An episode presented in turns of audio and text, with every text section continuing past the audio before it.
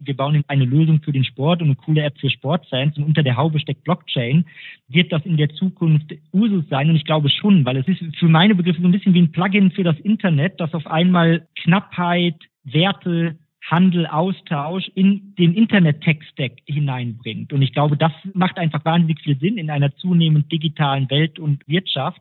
Ich glaube, dass gerade die NFT-Blase, das wird platzen in der Form, aber es wird nicht weggehen. Der Sponsors Podcast im Dialog mit Sportlern, Unternehmern und Visionären über das Milliarden-Business Sport. Mit Philipp Klotz und Daniel Sprügel. Hallo und herzlich willkommen zum Sponsors Podcast. Heute habe ich mit Thomas Euler gesprochen. Thomas ist Gründer von Liquidity, einem Startup, das sich der Tokenisierung des Sports verschrieben hat. Mit Thomas habe ich über den aktuellen Boom von NFTs im Sport gesprochen. Was hat es mit den Non-Fungible Tokens auf sich? Wie funktioniert das Ökosystem NFT und warum die NFT-Blase bald platzen könnte? Wir haben über die weitreichenden Einsatzfelder von Blockchain und Tokens im Sport gesprochen. Das reicht vom Thema Ticketing über Collectibles und Payment-Infrastruktur bis zur Mikrolizenzierung von Medienrechten. Das Feld, auf das sich Liquidity Teams konzentriert, ist das Thema Fan Engagement und den Aufbau von eigenen digitalen Plattformen für Sportrechtehalter. Thomas ist fest davon überzeugt, dass Clubs ihr Direct-to-Consumer-Geschäft signifikant ausbauen sollten. Dafür müssten sie die Abhängigkeit von großen Social-Media-Plattformen reduzieren und in eigene Plattforminfrastruktur investieren, sowohl Hardware als auch Software. Nur so wäre es möglich, die Gen Z zu erreichen und nachhaltig für den Sport zu begeistern. Wenn ihr, wie ich, also besser verstehen wollt, wie das Ökosystem und der aktuelle Boom NFT funktioniert, dann hört jetzt rein in den Podcast mit Thomas Euler. Hallo Thomas, herzlich willkommen zum Sponsors Podcast. Wir wollen uns heute über den aktuellen NFT-Boom unterhalten und was es damit auf sich hat. Und ja, deswegen vorab die Frage, dich wird noch nicht jeder im Sportbusiness kennen. Du bist Thomas Euler, du bist Gründer von dem Liquidity-Team und ihr habt euch auf die Fahnen geschrieben, den Sport zu tokenisieren, wenn ich das jetzt mal so ein bisschen eindeutsche. Was hat es damit auf sich? Ja, moin, erstmal sehr schön hier sein zu dürfen. Freue mich drauf. Was hat es mit der Tokenisierung des Sports auf sich? Naja, Tokenisierung ist äh, zugegebenermaßen ein, ein sehr denklich daherkommendes Wort, das aus dem Blockchain-Space kommt, in dem man irgendwann angefangen hat, über, über Tokens zu reden. Und Tokens kommt natürlich die erste Assoziation. Wer schon mal was von Blockchain gehört hat, denkt sicherlich an Bitcoin, denkt an Kryptowährungen. Und gleichwohl gibt es viel mehr, weil diese Technologie, ich rede gerne davon, hat einen Design Space eröffnet, in dem sehr, sehr viel innovative, interessante Sachen passiert sind. Und ohne jetzt zu tief ins Detail und in die Technologie eintauchen zu wollen, Daraus ergeben sich für die Sportwelt einige sehr, sehr interessante Use Cases. Und wir mit Liquidity bauen Lösungen, die sich unter anderem derartige Technologien zunutze machen, um der Sportwelt äh, neue, neue Möglichkeiten zu bieten. Und was ist jetzt so ein Token? Was hat es damit auf sich? Naja, ein Token ist deshalb vor allen Dingen technologisch interessant, weil es zwei Dinge in den digitalen Raum bringt, die man vorher so nicht hatte. Das eine ist Knappheit. Wenn ich früher Dateien verschickt habe, wenn ich dir eine Musikdatei geschickt habe, hatte ich immer noch die Musikdatei. Und zum ersten Mal haben wir mit Tokens auf Blockchains Objekte, die, und das ist für den Use Case Geld oder eine, eine Währung zu bauen, natürlich essentiell. Wenn ich dir Geld schicke, darf ich es nicht mehr haben. Also wäre natürlich schön, wenn es so wäre, aber würde das ganze Konzept äh, Geld ad absurdum führen. Und das zweite Thema, was mit Tokens in den digitalen Raum Einzug gehalten hat, ist ein klares Konzept von Eigentum im digitalen Raum. Also du wirst, wenn du dich ein bisschen mit der Technologie beschäftigst, schnell darüber stolpern, dass du gerade bei NFTs, was du ja eingangs schon gesagt hast, geht es genau darum, können, wie können dir digitale Objekte gehören, erstens, und überprüfbar gehören. Das kann dann zum Beispiel in Spielewelten sehr interessant sein, wo du heute Leute siehst, die viel Geld für Skins oder, oder äh, meinetwegen Waffen in irgendwelchen Shooter-Games ausgeben, aber de facto gehört ihnen das nie, sondern stets dem Publisher. Und wenn er äh, sich entscheidet, 10 Millionen rauszugeben, obwohl er initial gesagt hat, es gibt nur 1000, kann er das tun, niemand kann es überprüfen und dir gehört es nicht. Und mit Hilfe von Tokens haben wir eben diese beiden Konzepte und das eröffnet natürlich sehr, sehr, sehr viele Spielräume, die wir so in der Form noch nicht hatten bis dato. Jetzt sind ja Sporttreibende und auch Sportkonsumierende und Sportbusiness-Betreibende, äh, die wir ja dann auch sind, in aller äh, Seltenheit äh, IT-Experten in so einer Tiefe, dass sie das dann auch ähm, eruieren können. Kannst du das mal für, für nicht-ITler erklären, warum ist das so klar oder dass man darauf vertrauen kann, dass diese Technologie, wie ich dieses digitale Eigentum ein Stück weit revolutionieren kann? Um also die Grundlage dafür zu erklären, wa warum ist dem so? Ich versuche es relativ untechnisch zu halten, aber eine Eigenschaft von, von Blockchain ist, es handelt sich immer um Netzwerke und sogenannte Peer-to-Peer-Netzwerke. Sprich, du hast ganz viele Computer irgendwo auf der Welt und alle diese Computer können verifizieren, dass das, was auf der Blockchain quasi in dieser Datenbank steht, der Wahrheit entspricht. Und es ist deshalb auch sehr fälschungs- oder ja, fälschungssicher, sprich, ich kann zum Beispiel äh, verifizieren, dieses Bitcoin hat diese Person dieser Person geschickt oder diese Adresse dieser Adresse geschickt, um es technisch genau zu sagen. Und aufgrund, aufgrund dieser Designeigenschaften hat man eben dieses Problem des Eigentums gelöst und gleichzeitig, je nachdem, um welche, um welche Blockchain es sich handelt, kann sogar jeder Computer der Welt überprüfen, dass die Dinge so sind, wie das Protokoll sagt, dass sie seien. Es klingt vielleicht etwas abstrakt nach wie vor, aber im Endeffekt, äh, wenn du nicht glaubst, dass ich dieses Bitcoin in dieser Adresse habe, wenn ich es dir sage, hast du die Möglichkeit, deinen Computer einzuschalten, dich mit der Blockchain von Bitcoin zu verbinden und es selber zu überprüfen. Und das ist eine Revolution äh, und ist ja ein Stück weit auch entstanden, weil man sich ja unabhängig machen will von Ländern, von Banken, sondern seine eigene Währung sozusagen unter Netzaktivisten initiiert hat. Und die hat jetzt, sag ich mal, ein Stück weit ihren Siegeszug angetreten. Wenn man sich zumindest die Kurz Kursentwicklung des, des Bitcoin ansieht, ist die an astronomische Höhen gestiegen. Wo stehen wir da bei der Blockchainisierung? Ist das erst der Anfang oder ist das jetzt nur ein Strohfeuer? Wie schätzt du das ein? Ja, ich glaube, das ist tatsächlich, wenn du von Blockchainisierung redest, gerade erst der Anfang. Und was mir sehr wichtig ist, das ich habe viele Dinge getan, veröffentlicht in, in den letzten Jahren, bei denen es mir immer darum geht, klar zu machen, hey, wenn wir, wenn wir über Blockchain und Tokens reden, reden wir nicht immer nur über Kryptowährungen, sondern es gibt sehr viele verschiedene Ausprägungen davon. Und die, wir könnten jetzt sicherlich sehr, sehr lange über Bitcoin und Kryptowährungen, digitale Währungen reden. Ich glaube aber tatsächlich, dass das gerade für den Sportkontext vielleicht eine der, der am wenigsten interessanten Anwendungsfelder ist, auch wenn es nicht uninteressant ist. Verstehe mich da nicht falsch. Also gerade wenn es dann um, um grenzüberschreitende Transfers geht, kann man da vielleicht Geld äh, sparen, weil es günstiger ist, es auf diesem Weg zu machen. Und du siehst gerade erste Clubs, die anfangen, äh, äh, Spielern anzubieten. Ich glaube, gerade die Sacramento Kings in der NBA haben ihren Spielern die Option geboten, sich in Bitcoin bezahlen zu lassen. Das passiert, aber alles, was jenseits von Kryptowährungen passiert, eröffnet sehr, sehr, sehr spannende Horizonte. Du hast vielleicht selber mitbekommen, es gibt zum Beispiel im Ticketing-Space einiges, was passiert, was interessant ist, weil es dir unter anderem zum Beispiel die Möglichkeit bietet, einen stärkeren Einfluss auf den Sekundärmarkt und mehr Kontrolle im Ticket-Sekundärmarkt zu haben. Es gibt sehr spannende, sehr spannende Use Cases, natürlich im, Collectibles-Bereich, wo Stichwort NFT gerade die ganze Sportwelt drüber spricht. Und Du kannst weitergehen. Was wir bei Liquidity machen, äh, oder wir haben zwei Standbeine. Eines ist Finanzierungslösungen, das andere ist Fan-Engagement.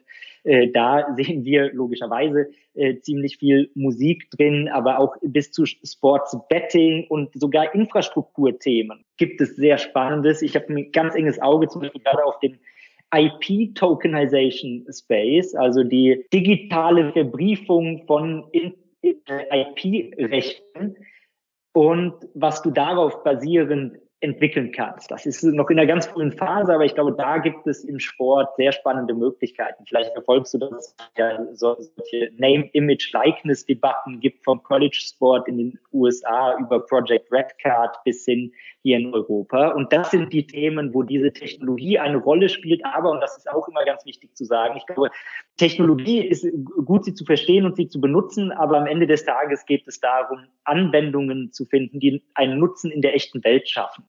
Das Thema der Stunde ist ja momentan NFT. Wir haben eben auch kurz schon drüber gesprochen. Großteil äh, im Sportbusiness haben vor einigen Wochen und Monaten das Wort vielleicht noch gar nicht gekannt und es erlebt jetzt, angetrieben von der NBA, einen riesigen Hype. Kannst du mal kurz erklären, was hat es mit NFT und dem aktuellen Hype auf sich? Ja, vielleicht ganz kurz, was ist ein NFT? Ist ein sogenanntes Non-Fungible Token, also ein Token, was wirklich ein einmaliges Objekt ist. Vielleicht hat man vor einiger Zeit von, von CryptoKitties gehört. Das war so das allererste Hype-Thema, wo digitale Katzen für sechsstellige US-Dollar-Summen weggegangen sind. Ähm, runtergebrochen ganz einfach. Wir haben ja eben schon über Knappheit und, und Eigentum im digitalen Raum geredet und NFTs sind genau eine Ausprägung davon. Du kannst also quasi ein, ein digitales Sammelstück machen. Und der Hype kommt sicherlich auf der einen Seite von NBA Top Shot, das du ja gerade schon indirekt angesprochen hattest, was genau von besagter Company übrigens äh, kommt, Dapper Labs, die CryptoKitties Profis seinerzeit erfunden hatte, in der du heute quasi Highlight-Clips von, von NBA-Sequenzen, also beispielsweise LeBron James Dreier oder, oder Dennis Schröder Dunks in Packs kaufen kannst, so ähnlich wie man das von, von anderen Sportsammelkarten kennt. Und äh, diese leben auf einer Blockchain, gehören wirklich dir und du kannst sie dann mit anderen, anderen Nutzern tauschen beziehungsweise handeln auf einem Marktplatz. Und ich glaube, der Hype kommt insbesondere daher, dass wir, dass wir dort exorbitante Summen gesehen haben, die Anfang dieses Jahres ausgegeben wurden, nämlich sechsstellige Summen. Und das hat dazu geführt, dass viele andere Leute im Sportkontext auch auf das Thema aufgesprungen sind, was übrigens auch im Kunstmarkt zum Beispiel extrem geboomt hat. Es gab ein Bild für 69 Millionen US-Dollar Dollar, das von einem Künstler namens Beeple verkauft wurde. Und getrieben davon haben sich dann viele Leute von, von Bleacher Report oder Gronk, also ist recht US-zentrisch natürlich, äh, dazu, dazu berufen gesehen, auch eigene NFTs herauszugeben, was durchaus äh, sehr gut funktioniert hat. Ich glaube, die New York Times hat einen Artikel auch äh, verkauft. Und, ähm, aber kannst du auch nochmal, sag ich mal, den das Geschäftsmodell, den Businessplan, also nur weil ich jetzt ein, ich sage jetzt mal, ich vergleiche jetzt mal sehr trivial mit einem Panini-Sticker, der jetzt transferiert ist in ein, ein Video, an ein Bewegbild, ein Collectible. Dafür sind, also das nochmal festzuhalten, US-Fans der NBA bereit, sechsstellige Beträge, also Beträge über 100.000 Euro zu bezahlen. Korrekt, korrekt. Ich würde ein Fragezeichen daran machen, ob das der durchschnittliche NBA-Fan ist, der, der dies tut. Also meine Lesart, äh, da kann ich natürlich auch falsch liegen, aber meine Lesart ist, dass es ein sehr Hype-Thema ist, was gerade dazu führt, dass einige Leute, die insbesondere früh mit äh, Krypto zu viel Kryptovermögen gekommen sind, äh, dazu beitragen, dass derartige Bewertungen dort erzielt werden, was natürlich innerhalb der, der NFT-Bubble dazu führt, dass es dass es funktioniert. Auf der anderen Seite, und auch da würde ich dann sagen, hat das Ganze schon seine Berechtigung, dass du im digitalen erstens das Thema Eigentum löst und auf der anderen Seite daraus, dass Leute Digitales sammeln wollen. Das ist ja heute schon klar. Da kannst du dir anschauen, dass Leute bereit sind für Spieleobjekte, wie ich eben schon mal gesagt habe, tatsächlich an Geld auszugeben. Also das funktioniert. Und auch Kunst quasi im, im digitalen handelbar anders zu machen, macht für mich sehr viel Sinn. Auch der äh, analoge Sammelkartenmarkt ist ja durchaus sehr heiß Anfang dieses Jahres. Und wie profitiert dann die NBA davon, wenn die Firma Dapper Labs beziehungsweise mit dem Brand Top Shots oder mit dem, mit dem Shop Top-Shops äh, das dann, oder dieser Plattform das veräußert. Wie profitiert die NBA davon? Da bin ich natürlich mit den genauen Vertragsmodalitäten nicht vertraut, aber was du üblicherweise hast im NFT-Space ist zum einen hast du eine Lizenzkomponente, sprich, egal ob du jetzt von Dapper Labs oder hier in Europa So Rare redest, sie erwerben Lizenzen bei Rechtehaltern und auf der anderen Seite gibt es in der Regel eine, eine Umsatzbeteiligung an Verkaufserlösen. Wie hoch die jetzt ausfällt im Fall NBA und Dapper Labs, äh, da bin ich dann der falsche Ansprechpartner. Aber, aber hast du ein Gefühl, natürlich weil, kennst du jetzt den Vertrag nicht, aber dass man sagt, reden wir über, über 1% oder über 10 oder über, über 50 Prozent? In welchen Größenordnungen ist da so eine Umsatzbeteiligung? Da, da kann ich dir tatsächlich keine valide Antwort drauf geben, leider, Philipp. Ich würde, ich würde vermuten, dass, dass das auch stark davon abhängt, wie hoch ist die, ist die fixe Lizenzgebühr, die da gezahlt wird. Okay, aber auch das, ein, ein Dapper Lab ist ein Spezialist sozusagen in diesem Blockchain, in NFT-Umfeld. Der könnte jetzt auch äh, Liquidity äh, heißen und äh, das Liquidity macht das jetzt für die DFL. Also könnte ich mir das äh, so vorstellen, die, die NBA hat ein, ein Deal mit Dapper Lab äh, und, und jetzt sind alle glücklich, weil diese Collectibles so durch die Decke gehen und, und alle freuen sich, dass dieses Thema funktioniert. Ich glaube, Dapper Lab hat jetzt jüngst eine, eine, Finanzierungsrunde von über 300 Millionen bekommen, also profitieren da auch selbst sehr stark ja. als äh, Firma. Aber könnte ich mir das analog so vorstellen, dass ihr äh, Sololauf von Lothar Matthäus gegen Jugoslawien 1990. Gut, das müsst ihr wahrscheinlich dann von der FIFA euch äh, holen, aber das könnte man erwerben und äh, das wäre ganz viel Geld wert. Aber diese, diese Plattform würde von euch aufgebaut. Wäre das so analog transferierbar? Nee, tatsächlich, tatsächlich nicht. Wir haben doch einen sehr anderen Ansatz, was unser Produkt anbelangt, beziehungsweise LT Fan Plattform ist eine unserer Lösungen, aber wahrscheinlich redest du davon. Was wir bauen, benutzt auch Blockchain, aber erstmal bauen wir eine Fan-Community, Lösung, die wir wiederum Clubs, Athleten und anderen Entities im Sportbereich anbieten bieten. Also es ist quasi ein B2B2C-Plattform, die natürlich customizable ist, sodass sie aussieht wie die Plattform des jeweiligen Betreibers. Und tatsächlich ist NFTs etwas, bei dem wir auch arbeiten, was wir da rein integrieren, aber aktuell ist unser Fokus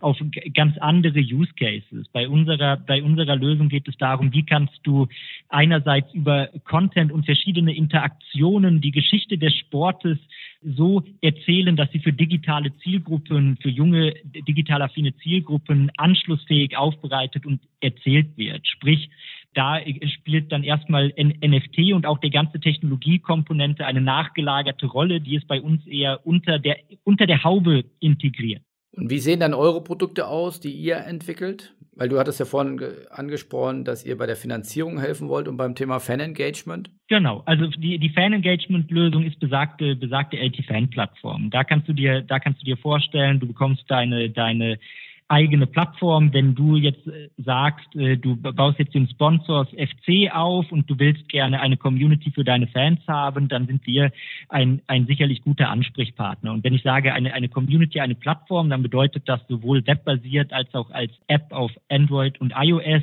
Bietest du deinen Fans eine App an, in der kann es Content geben und darin kannst du verschiedene Dinge wie Votings oder Crowd-Ideations anbieten. Du kannst deine Fans Vorschläge einbringen lassen und das Ganze, das Ganze betreibst du. Und letzten Endes ist, was, was wir häufiger, häufig unseren Kunden erzählen, ist, naja, pass auf, du brauchst heute Plattformen. Es gibt natürlich eine digitale Aufmerksamkeit von Fans und im Digitalen haben Fans ein großes Interesse am Thema, am Thema Sport und gleichzeitig sehen wir es so, dass heute eine große Abhängigkeit von den etablierten Social Media Plattformen existiert. Und unsere Lösung setzt genau hier an und sagt, hey, du brauchst deine eigene Plattform, auf der du erstens das Interesse der Fans kanalisieren kannst, wo du, wo du mehr Daten hast, aber wo du natürlich auch in der Lage bist, neue digitale Geschäftsmodelle zu etablieren, die so zumindest unsere Überzeugung sehr wichtig werden für den, für den Sport in der Zukunft.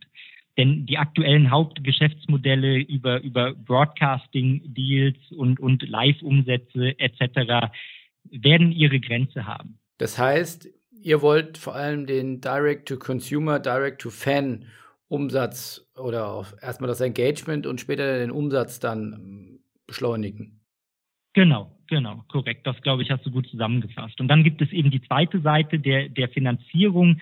Das lässt sich gut miteinander verbinden, funktioniert auch alleine und die einfachste Art und Weise zu erklären, was wir dort tun, ist, du hast sicherlich äh, von Fananleihen gehört, in denen man Anleihen ausgegeben hat, die an Fans gerichtet waren, die in der Regel schick als Urkunde aussahen, mit Zinscoupons, die so schön gestaltet waren, dass der ein oder andere Fan sie sogar an der Wand hat hängen lassen, statt sie einzulösen. Und äh, da, wenn du das ganze Thema digitalisierst, was heute möglich ist, äh, dank, dank sogenannten Security Token Offerings, also wirkliche äh, äh, Wertpapiere, die du allerdings in einer digitalen Form äh, verbriefst, hast du die Möglichkeit, neue Finanzierungslösungen zu entwickeln, die du entweder tatsächlich ähnlich wie ein Crowdfunding an eine breite Investorenbasis inklusive Fans oder aber auch an andere Typen von, von Investoren adressieren kannst. Das ganze Thema halten wir für, für ebenfalls sehr spannend. Aber sobald du das in digitaler Form hast, kannst du dir auch dort natürlich vorstellen, dass du denjenigen, die solch eine zum Beispiel digitale Fananleihe erworben haben, du die Möglichkeit gibst, dass sie auch besondere Inhalte bekommen, dass sie vielleicht an besonderen Votings teilnehmen können, etc. Aber beides gibt es ja jetzt schon in der bisherigen Welt. Es gibt ein gewisses Fan-Engagement, ja, einerseits über externe große Plattformen, Facebook, andere genannte, bis hin zu TikTok. Äh, und auf der anderen Seite, Fananleihen gibt es auch schon seit, seit vielen Jahren. Wo, wo ist da euer Unique Selling Point, wo ihr sagt, das macht uns besser, deswegen sollten die Clubs hier noch eine neue Plattform aufmachen? Ich glaube, auf der Ebene von Fan-Engagement ist es, ist es relativ klar. Heute die Lösungen, auf denen die, das meiste, die meiste Interaktion mit Fans passiert, sind Social Media Plattformen und dort sind es die Social Media Plattformbetreiber, also die Facebooks, Googles, Twitters dieser Welt, die am meisten, die am meisten profitieren davon. Und unsere, unsere Lösung LT Fan Plattform ist ausgelegt auf den, auf den Sportfan und ist quasi ein, ein Handwerkszeug, ein Werkzeugkoffer, den wir, den wir Clubs und Athleten an die Hand geben, damit sie ihre Fanbase dort erreichen können.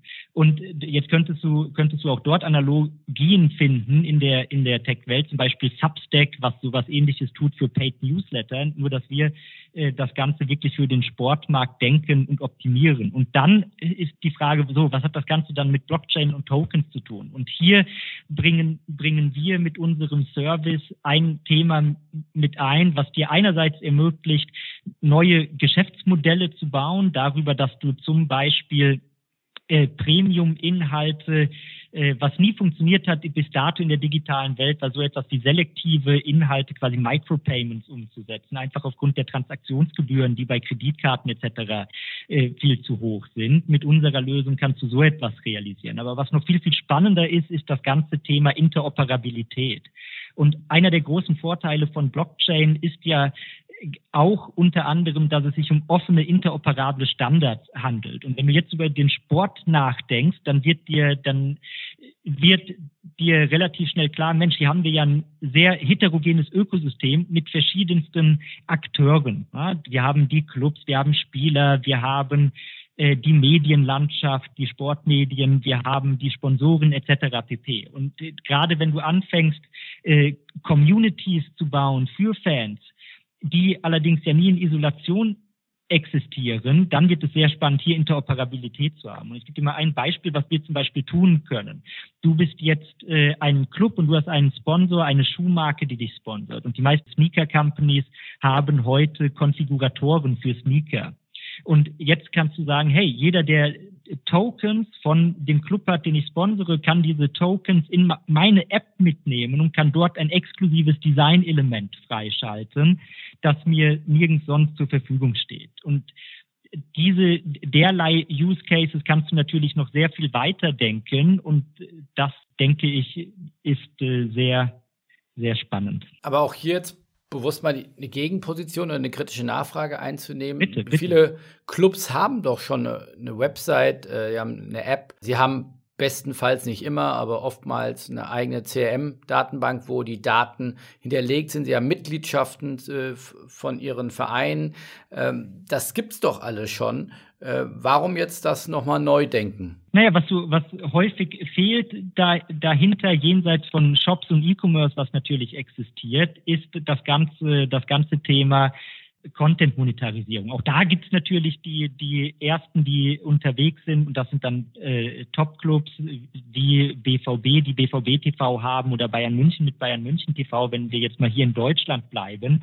Aber selbst diese, selbst diese Dinge sind noch nicht überall implementiert. Und ich glaube, gerade hier gibt es das Potenzial auf der, auf der Seite von User Experience deutlich weiter zu gehen. Und das fängt an, äh, einerseits mit, mit, wie fühlt sich das Ganze, wie fühlt sich das Ganze an auf deinem Mobiltelefon, was wirklich noch das kleine Einmaleins ist. Das nächste sind dann soziale Features. Die wenigsten Websites im Sportbereich, auch wenn es da natürlich auch andere Lösungen gibt, das will ich ja gar nicht äh, verschweigen oder leugnen, ähm, haben zum Beispiel soziale Features oder Interaktivitäten. Zum Beispiel ein, ein Feature, was es bei uns gibt, ist äh, ich habe es eben schon mal kurz angesprochen, ein Crowd-Ideation-Modul, in dem du als Betreiber eine eine Frage stellen kannst deiner, deiner Fanbase oder sogar eine Herausforderung beschreiben kannst. Und dann können Fans dort einsteigen, können ihre Ideen, Vorschläge unterbreiten, können das Ganze upvoten.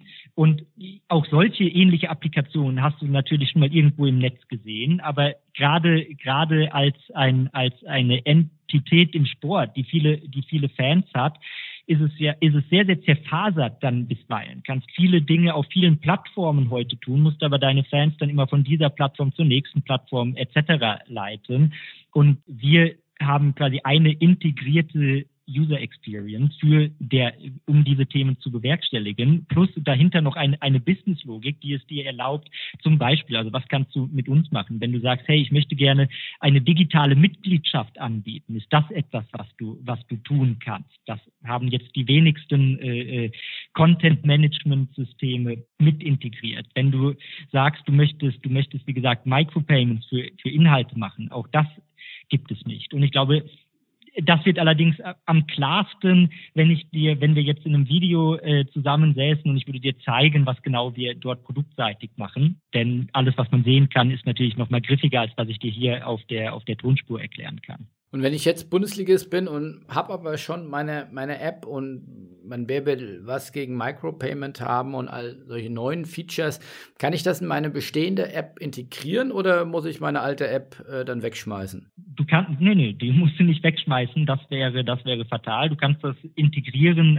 Alles, was wir gebaut haben, ist sehr API-basiert aufgebaut und aufgrund dessen hast du die Möglichkeit, eine komplette Custom Frontend Experience sozusagen zu entwickeln rund um alle Features, die, die es bei uns gibt. Und die kann natürlich integriert in deine bestehende Website und oder Applikation sein. Und dann ist es eine strategische Frage für dich letzten Endes, was du, was du tun möchtest. Auch hier wieder zurückzukommen zu NFTs. Ich könnte auch in dieser App dann Collectibles äh, sammeln, Bilder oder Videos oder Kunstwerke hatten wir ja vorhin auch, dann kreieren, die ich dann auch über diese App dann sammeln oder traden kann. Oder ich glaube, Sorare macht das ja so.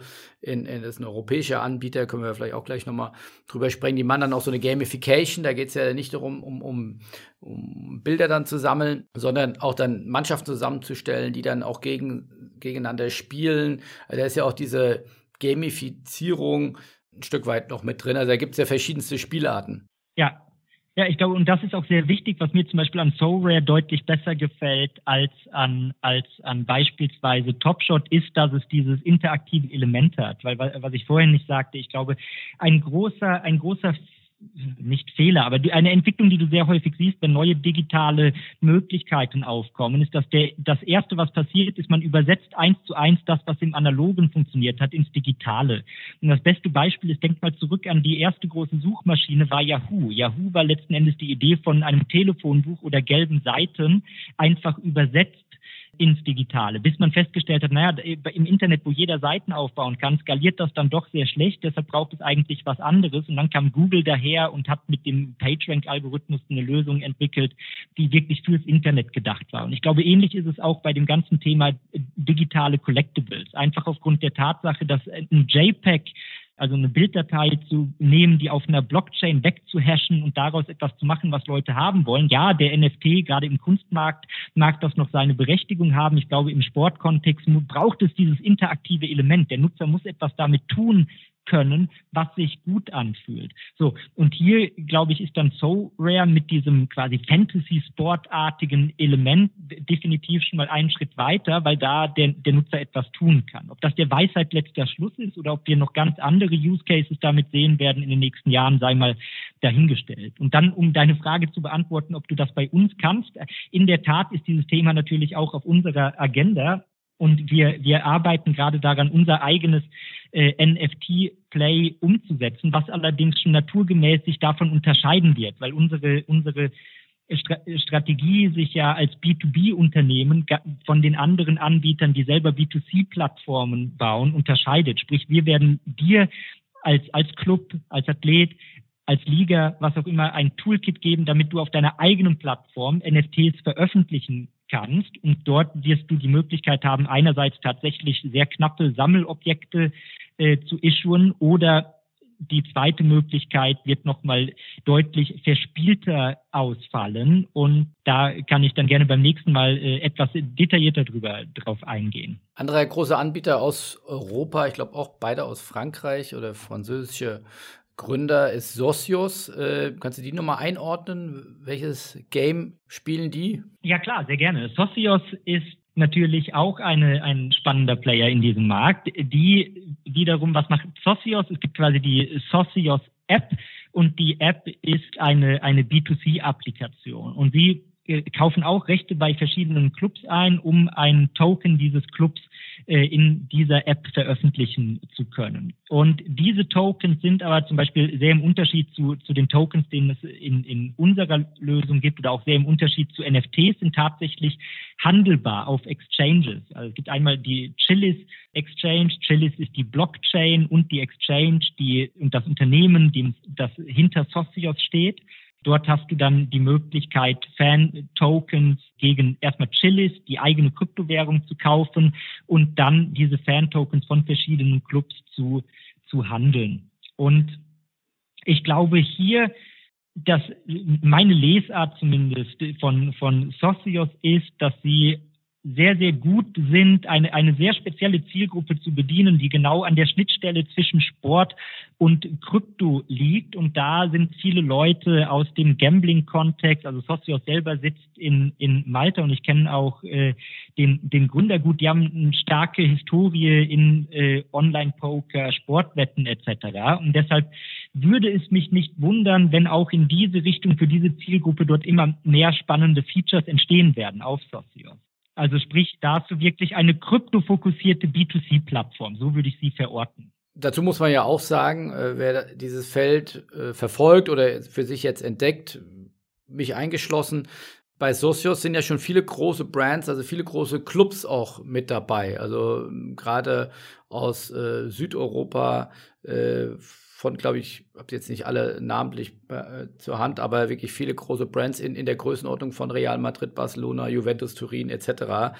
Ähm, das ist schon beachtlich. Ja, absolut. Und ich glaube, also was Socios dort äh, tut, macht sehr viel Sinn für, für sie, weil das natürlich eine hochattraktive Zielgruppe ist. Ich würde nur in der Abgrenzung zum Beispiel, ich werde häufig gefragt, wie unterscheidet sich das, was ihr tut, davon? Und ich würde sagen, ja, es unterscheidet sich grundsätzlich dadurch, dass wir dem jeweiligen Club eine eigene Plattform an die Hand geben, auf der, auf der er dann mit seiner Fanbase interagiert. Und, und auf Socios wiederum findest du abermals auf einer anderen Plattform statt, die eine, die auch eine andere Zielgruppe bedient. So, dass ich häufig gefragt werde, na, ist das euer euer größter Wettbewerber und ich sage eher, naja, im Endeffekt würde ich es eher als komplementär sogar verstehen, weil warum kannst du nicht das eine tun und, und das, das andere ebenfalls? Sprich, äh, technologisch, da sind wir wieder beim Thema Interoperabilität, wäre es auch gar kein Problem, dass jemand äh, eine, eine LT-Fan-Plattform von uns betreibt und ein Token, das äh, es bei Socios gibt, darin genutzt werden kann.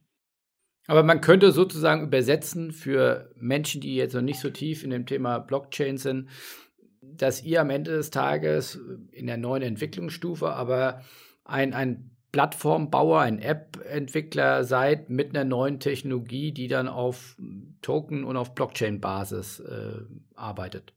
Ja, absolut. Das hast du perfekt zusammengefasst. Und das Ganze eben als Service und ich glaube, das ganze Thema als, als Service anzubieten, weil wir dann ja in, in, wir dringen dann in technologische Bereiche vor, die nicht mehr so einfach zu handhaben sind für jeden Sportclub selbst, wie zum Beispiel eine, eine Website.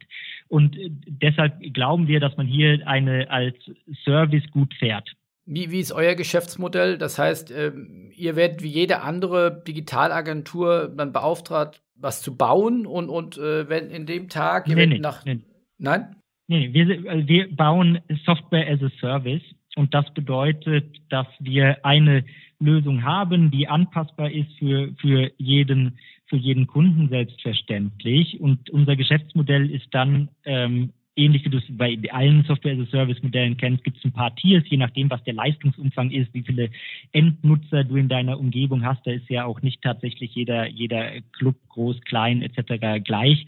Das heißt, da gibt es eine Preisabstufung und dann gibt es einerseits eine monatliche oder jährliche äh, Fee-Lizenzgebühr für die Software und das andere das andere, der andere Hebel ist ein Revenue Share und hier bieten wir auch grundsätzlich zwei Optionen an. Also sprich, wenn du, äh, wir nennen das Ramp Up und at Scale, wenn du hochfährst, äh, und das ganze Thema für dich neu ist, willst du wahrscheinlich eine höhere äh, Variabilität, aber geringere Fixkosten haben, weil du erstmal herausfinden willst, ob das funktioniert für dich. Das tun wir und dann im Modell at Scale kannst du umstellen auf höhere Fixkosten, ein geringerer geringerer Revenue Share, sodass du, sodass du einfach mehr Planbarkeit für dich selber hast. Und aktuell, wir sind ja selber noch äh, als Startup früh dran, haben wir sogar ein, ein Thema, vielleicht der kleine, der kleine Plug sei mir erlaubt, den Early Adopter Club, bei dem wir ausgewählten Clubs sogar oder auch Athleten ermöglichen, äh, die Plattform im ersten Jahr zu, zu absoluten Vorzugskonditionen, sogar ohne fixe Gebühren zu benutzen, weil wir sagen, komm, wir machen das Risiko einzusteigen für dich ganz, ganz gering. Denn auch unser Interesse ist natürlich, dass es jetzt möglichst viele von diesen Communities in den, in den nächsten Monaten gibt. Wie groß ist euer Markt? Was glaubst du, wie viele Nachfrager sind das dann nur die 36 Bundesligisten oder geht das bis weiterer Sport an Handball, Basketball, Eishockey oder ist das auch was für jeden, jeden kleinen Club, jeden kleinen Verein? Na, ich, also ich glaube, jeden kleinen Verein und Club und Sportler mit Sicherheit nicht. Das, das denke ich nicht. Ich glaube, es braucht, aber es kommt nicht so sehr darauf an, wie hoch ist die Zahl der Fans, sondern es geht auch um das, um das Engagement. Also wir arbeiten jetzt äh, zum Beispiel mit den äh, Basketballlöwen Braunschweig zusammen, die jetzt natürlich nicht die Größe eines Bundesligisten im Fußball haben in Deutschland. Und auf der anderen Seite, aber wenn du eine Fanbase hast, die sehr involviert ist, und das ist vielleicht in Nischen zum Teil sogar noch größer, als wenn du die allergrößte Brand bist, dann kannst du darauf basieren natürlich sehr spannende Modelle umsetzen. Ich weiß nicht, ob dir zufällig äh, Dave Kelly mal begegnet ist. Der ist einer der äh, Gründer des Wire Magazines und bekannter Tech-Autor. Der hat mal die These von 1000 True Fans aufgestellt, in der, in der er letzten Endes besagt, naja, wenn du 1000 echte Fans hast, dann kannst du ein digitales äh, dann kannst du quasi mit digitalen Möglichkeiten für ein Auskommen sorgen. So. Und jetzt immer unabhängig davon, ob das die, die richtige Zahl ist und wenn du ein Club bist, hast du mehr Mitarbeiter als ein Einzelner, dann glaube ich, dass in der Nische viel Potenzial steckt. Und wir reden da gerade mit dem ein oder anderen äh, Kon Konstrukt, zum Beispiel äh, kleine CrossFit-artige Competition Sports Ligen aus den oder eine Liga aus den USA, die natürlich sogar viel weiter gehen können darin, wie man das Toolkit, das wir bauen, äh, einsetzen. Also was die zum Beispiel interessiert, ist zu sagen, hey, äh, auf unseren Main Events, das sind dann so Pay-per-View Events, warum sollen wir nicht unsere Community voten lassen, welche zwei Leute jetzt gegeneinander antreten? Ja, das würde jetzt äh, ein, ein großer Boxverband vermutlich nicht seine Community entscheiden lassen. Aber in solchen Nischen kannst du da halt weitergehen. Und ich glaube, da gibt es, gibt es viele spannende äh, Möglichkeiten. Wie groß kann das werden? Wie groß soll Liquidity werden?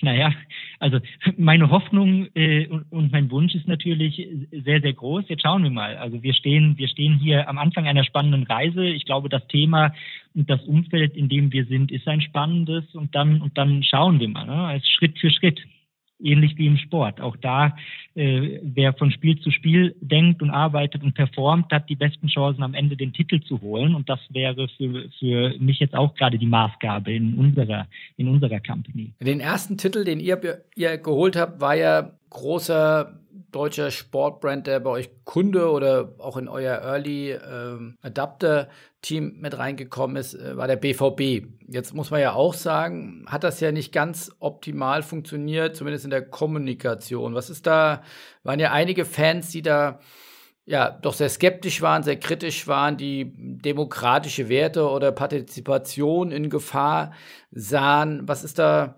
schiefgelaufen bei dem ersten Versuch mit dem BVB zusammen? Ja, wir sind ja, wir sind ja äh, da seinerzeit in äh, quasi be bewusst auch in einer Beta-Phase gelauncht, sogar noch mit einem Invite Code. Und ich glaube, da die, die Haupteinordnung, was dann die, die BVB-Fans anbelangt, würde ich tatsächlich auch dann den Kollegen beim BVB überlassen. Aber ich denke, wenn du generell dir anschaust, wenn neue Projekte, die gerade mit Technologie zu tun haben, dann gibt es bei den, bei, gerade in Deutschland sehr häufig Stimmen, die, die laut werden und das Ganze kritisieren. Meine persönliche Einordnung ist, dass auch viele Leute, die, die äh, auch zum Teil durchaus amüsante Memes getwittert haben, natürlich sich nie das Produkt angesehen haben und geschaut haben, was dort wirklich passiert. Und man hat dann viele Dinge in einen Topf geworfen, äh, äh, zum Beispiel, was ich habe gerade über Socios geredet. Viele, viele Leute haben vermutet, jetzt kommt was wie Socios, jetzt kannst du da dein Token traden, was, was nie vorgesehen war.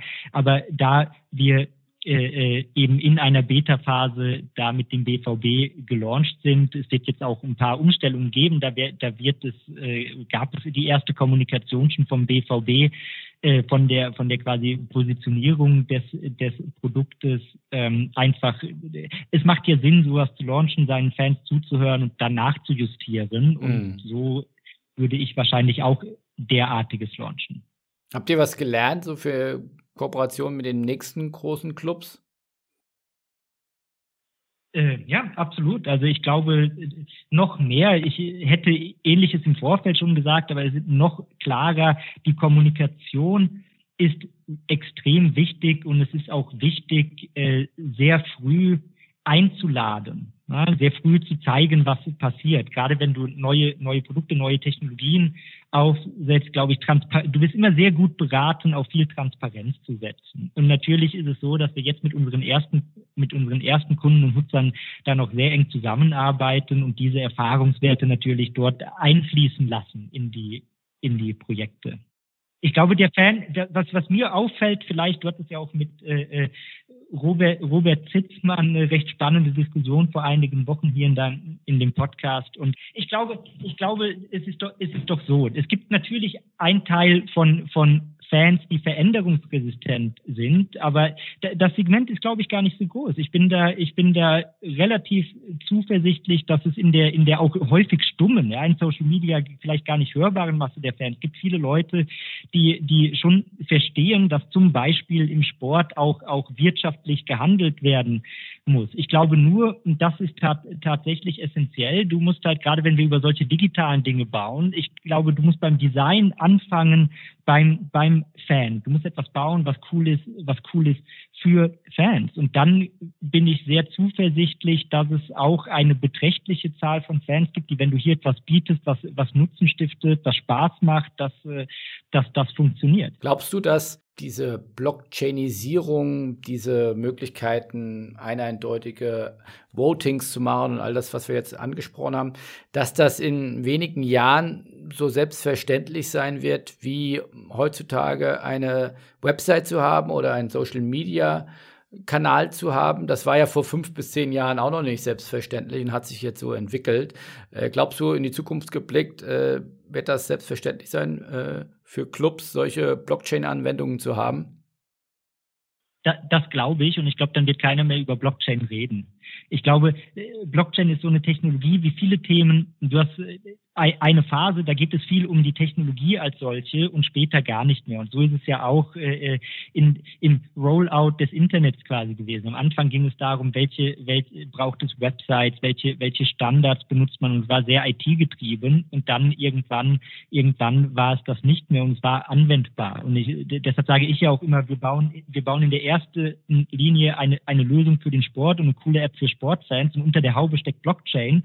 Und wenn gerade viel über das Thema geredet wird, betone ich das gerne auch nochmal etwas, etwas lauter im richtigen Kontext. Aber ich, ich glaube, das, das kann nicht der, der Grund sein, warum du etwas tust. Na gut, aber ihr macht das ja auch, wenn man auf eure Website geht, dann ist ja in, in glaube ich, Versalien und Schriftgröße 30 äh, Tokenize, äh, Tokenize äh, Sports, glaube ich. Also ihr befeuert ja diese Diskussion auch ein Stück weit äh, oder stellt das nach vorne.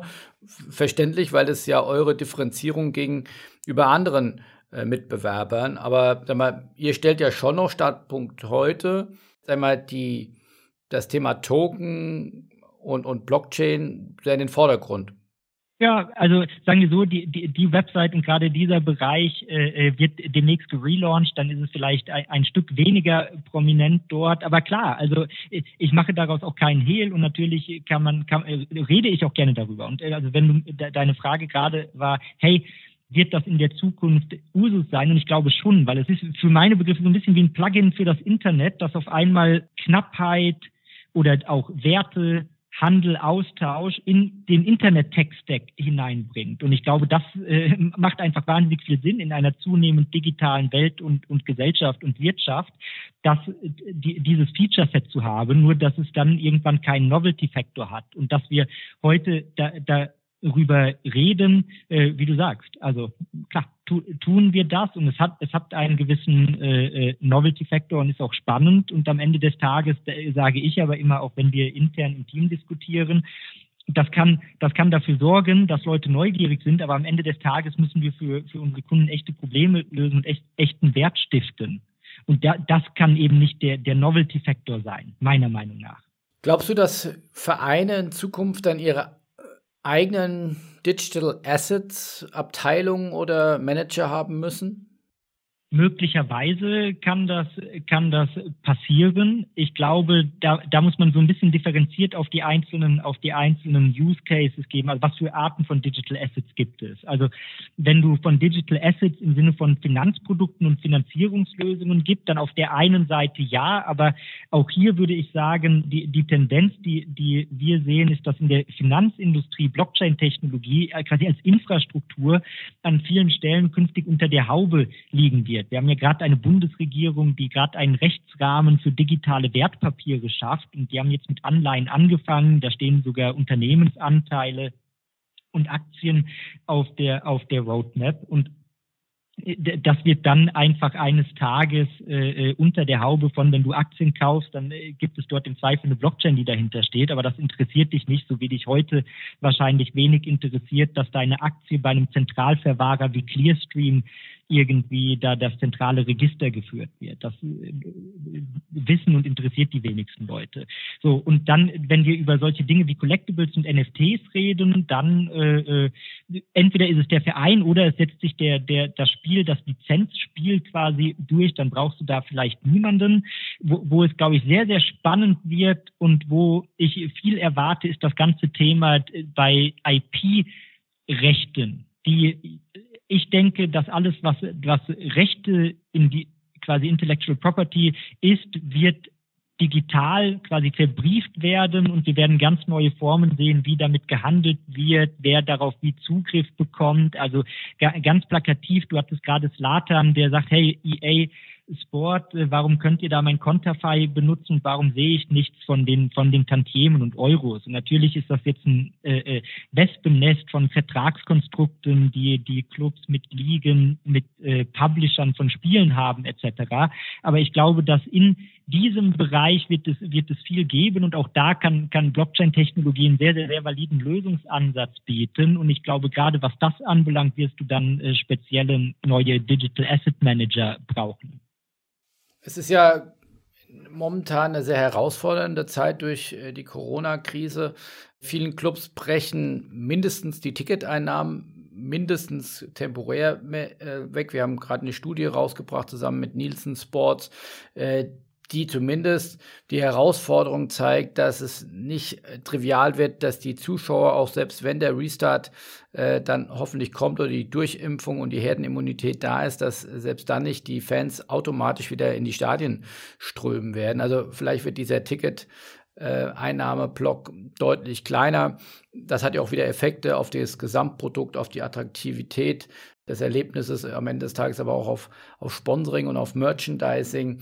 Äh, da wäre es natürlich toll, wenn da ein neuer Einnahmestrom, Digital Assets äh, beispielsweise kommen würde. Kannst du das schon ein Stück weit konkretisieren oder auch Hoffnung machen, über welche Summen man da nachdenken kann? Weil das ist ja schön zu sagen, da braucht es in Zukunft äh, einen Digital Asset Manager, der kostet ja erstmal Geld. Äh, wie viel kommt denn da auch wieder rein? Hast du da ungefähre Zahlen, die du uns an die Hand geben kannst, wo du sagst, in den nächsten fünf bis zehn Jahren werden da solche Einnahmeströme äh, entstehen und deswegen sollte man jetzt investieren?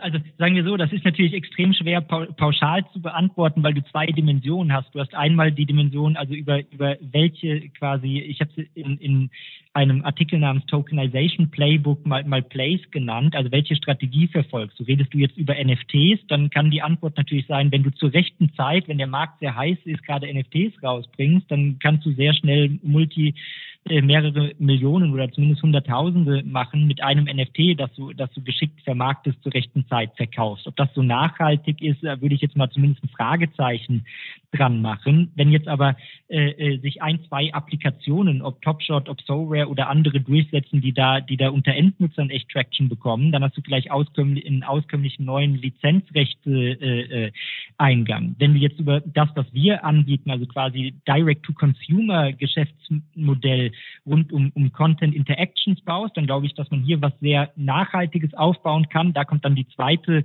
äh, äh, Variable aber rein. Also wer bist du, was ist die quasi die Ausgangsgröße? Bist du jetzt in einer kleinen Nische unterwegs, hast aber auch eine kleinere Struktur, dann wirst du natürlich weniger darüber umsetzen als im Zweifel jemand, der, der eine Weltmarke ist und da ganze, ganze äh, äh, Content-Teams und so weiter darauf, darauf ansetzen kann, hier eine Community zu, zu bespielen. Ich glaube aber hier, da gibt es, da gibt es signifikantes Potenzial im, im Sport. Gerade, gerade weil vielleicht nochmal zu deinem Thema mit den Stadienbesuchen, da gestatte mir eine, eine Anmerkung noch. Ich bin ja sehr, sehr großer NBA-Fan und es gab kürzlich eine ganz interessante Studie, die sich angeschaut hat, es gab verschiedene Sports Properties und du hast ja, die hat gezeigt, zu welchem Prozentsatz Millennials sich als Sportfan, als Fan dieses Properties, also das war dann sowas wie Premier League, das war NBA, Bundesliga, das war Tennis etc. als Fan identifiziert haben und wie viel Prozent bei allen älteren Alterskohorten und Generationen. Und es gab nur zwei, bei denen äh, Generation Z-Fans überproportional sich als Fans bezeichnet haben. Und das eine war E-Sport und das andere war die NBA. Und jetzt kann man sich hier die Frage stellen, wieso? Und ich glaube, dass es ganz, ganz viel damit zu tun hat, dass die NBA sehr, sehr liberal für, vor vielen Jahren bereits war, wenn es darum ging, deren äh, äh IP-Inhalte in Social Media zu benutzen. Und du hast heute eine ganze Generation von Fans, die, die absolut sich als NBA-Fan versteht, aber nie in die Arena geht und wahrscheinlich auch selten Live-Spiele guckt, aber der, der Liga folgt über Instagram, über, über Facebook etc. pp. Also das viel mehr in, in, in Happen konsumiert, viel mehr übergreifend konsumiert und da glaube ich, wenn man, und da setzt ja unser Produkt an, bei diesen Fans zu sagen, so, und jetzt bieten wir dir eine Möglichkeit, deinen Sport so zu erzählen, aber es auch noch besser going forward zu, zu monetarisieren auf Arten, die aber auch bei der Zielgruppe funktionieren. Und ich glaube, da würde ich viel Potenzial sehen. Und dann bei, bei anderen Themen wie das, was ich eben erzählt habe, tokenisierte Lizenzrechte, da kann ich auch nur ein großes Fragezeichen dran machen. Ich glaube nur, dass die Art und Weise, wie dort Royalties collected werden, wer diese Rechte wie erwirbt, das wird sicherlich auf digitaler Infrastruktur in zehn Jahren existieren. Es gibt ja auch noch andere Anwendungsfelder, wie zum Beispiel, wir haben eben über Ticketing gesprochen oder äh, Ticket-Zweitmarkt, auch sowas über, über Blockchain-Technologie dann anzubieten. Also es gibt ja noch mehrere Anwendungsfelder als jetzt nur die von uns jetzt angeschnittenen Themen? Absolut, absolut. Und ich glaube, da musst du halt jedes auch tatsächlich für sich erstmal beleuchten und verstehen. Und natürlich gerade, wenn wir bei Tickets sind, also es gab gerade den, den unter anderem Washington Wizards Owner äh, Ted Leonsis, der darüber gesprochen hat, dass in seiner Vision Tickets künftig NFTs sind und er dann diese Tickets auch verkaufen möchte an Leute, die gar nicht zu spielen gehen. Ob das jetzt so funktioniert, sei mal dahingestellt. Aber was mit sicherlich funktioniert über, über Ticketing, ist am Zweitmarkt, also erstens den stärker zu regulieren, reduzieren. Das wäre so das positive Spiel, zu sagen, naja, du kannst jetzt nicht mit drei, vier X Aufschlag die Tickets weiterverkaufen, sondern nur mit, was weiß ich, 25 Prozent oder, oder whatnot. Ähm, und auf der anderen Seite hast du die Möglichkeit, das Ganze so zu programmieren, dass du bei jedem Verkauf wieder mitverdienst. Und da, glaube ich, gibt es dann auf jeden Fall äh, ein, ein Potenzial. Wie hoch das ist, hängt natürlich von deiner Ausgangsgröße ab. Ne? Wie viele Tickets verkaufst du für welches Geld und wie beliebt sind sie auf dem Zweitmarkt? Aber du weißt ja auch, ich meine, ihr seid jetzt seit zwei Jahren, glaube ich, im, im Sportmarkt um, umtriebig unterwegs. Ähm, die Geschäftsführer sind natürlich zu Recht äh, auf vielen Themen unterwegs und am Ende des Tages brauchen sie Zahlen, auf Basis dessen sie entscheiden müssen. Jetzt, du hattest vorhin äh, Basketball Braunschweig genannt. Ich glaube, also die Clubs der, der Basketballliga haben ja sehr hohe Prozentsätze, die aus dem Sponsoring kommen, meist über deutlich über 50 Prozent in der Bundesliga aufgrund der hohen Medieneinnahmen. Äh, sind das dann eher so 30, 40 Prozent äh, aus, dem, aus dem Sponsoring. Äh, andere Medien- oder Einnahmestrom ist ja dann die Medieneinnahmen und dann in normalen Zeiten auch die Spieltagseinnahmen. Glaubst du, dass da dieser neue digitale Asset-Einnahmestrom, dass der dort einen signifikanten Anteil erheben kann, dass, der, dass dieser Bereich so wachsen kann, dass es wirklich äh, ein, ein gleichberechtigter Einnahmestrom wird? Oder wird das immer so ein Stück weit unter, unter Sonstiges bleiben? Ich glaube, er muss einen signifikanten Anteil bekommen, wenn, wenn der, der Sport, der Profisport langfristig äh, funktionieren will. Einfach aufgrund der Tatsache, dass jetzt, also gerade im, gerade im, sagen wir, da wo Sport und Entertainment-Industrie sich überschneiden, ist die letzten Jahre ja über TV-Gelder beziehungsweise Bewegbildrechte äh, äh, ich, da hatten alle sehr viel Spaß dran. Und ich glaube, es, wenn du dir anguckst, was da die Dynamik war, die dazu, die dazu führt, dann hast du einerseits das Thema, dass Sport eines der letzten Themen ist, dass das im linearen TV für Einschaltquoten sorgen kann, die signifikant sind, was noch interessant ist für Werbetreibende. Und welche Werbetreibenden, das sind ja genau die Massenartikler, ich würde jetzt sagen, der, der alten Welt, die verbandelt sind mit der Medienlandschaft der alten Welt. Und der Sport ist bestens darauf vorbereitet und profitiert immens davon. Und gleichzeitig hast du dann die ganzen neuen äh, äh, digitalen Streaming-Anbieter, die in diesen Markt erstmal erstmal hineingehen und deshalb und deshalb hast du einen Preiskampf äh, zwischen verschiedenen Anbietern äh, in den in den letzten Jahren gehabt. Ich glaube aber auch, dass dieses Thema endlich ist, weil wir sehen, dass Aufmerksamkeit immer stärker fragmentiert und heute die nachwachsenden Zielgruppen, ich meine, du kennst ja auch die Studien hier in der äh, äh, Bundesliga, was ist die Zukunft des Fußballs, warum haben wir ein Problem mit jungen Zielgruppen und, und jemand mit der, der da involviert ist, sagte mir neulich, wir haben auch festgestellt, dass sehr viele Jugendliche die, die NBA sehr spannend finden, das zu meinem Punkt gerade zu, zurückkommen. Und warum ist das so? Naja, die haben ein gutes äh, äh, Digitalgame. Aber wenn dem so ist, dass deutsche Jugendliche heute sehr einfach, viel einfacher als in, mein, in meiner Jugend, wo zum Teil die NBA nicht mehr im Fernsehen zu sehen war, ich mir aussuchen kann, welchem Sport, welcher Entertainment-Option ich folge, dann, dann sind natürlich auch die Einschaltquoten irgendwann begrenzt. Und in der, der fragmentierten digitalen Medienwelt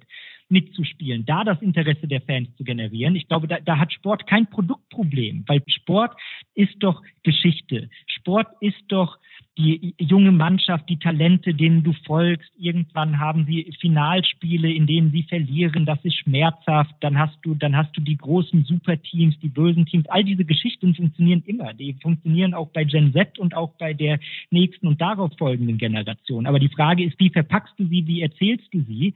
Und das muss der, das muss der Sport lernen. Und dann wird natürlich das, das Digitale, in dem wir immer mehr Prozent unseres Lebens verbringen, auch für den Sportfan relevant sein. Und da wirst du dich um, da brauchst du Lösungsansätze. Mal zum Ende kommend, ähm, was würdest du denken als Experte für den ganzen Bereich, als starker Beobachter der NBA, aber auch natürlich des Themas NFT?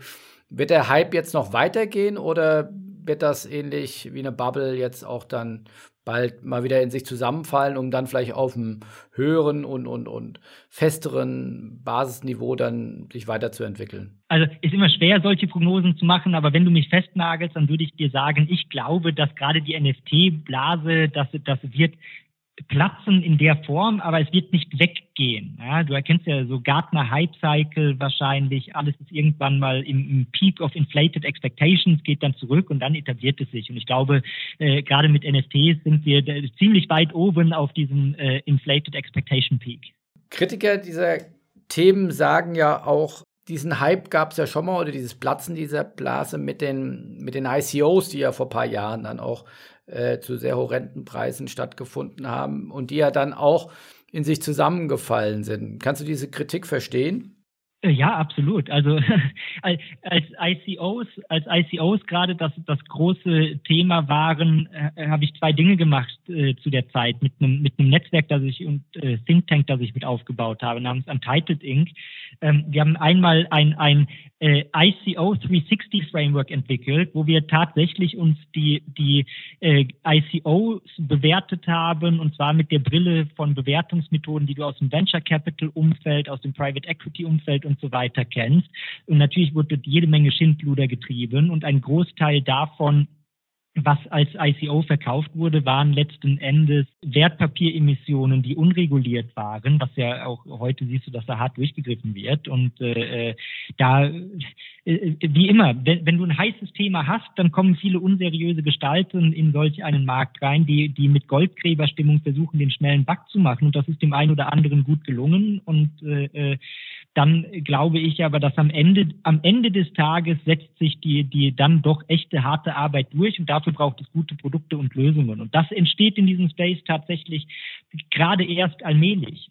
Und über welche Zeitachse müssen wir da sprechen? Wenn du sagst, es entsteht allmählich und wird weiter sich entwickeln, reden wir über wenige Monate, über, über Jahre, Jahrzehnte?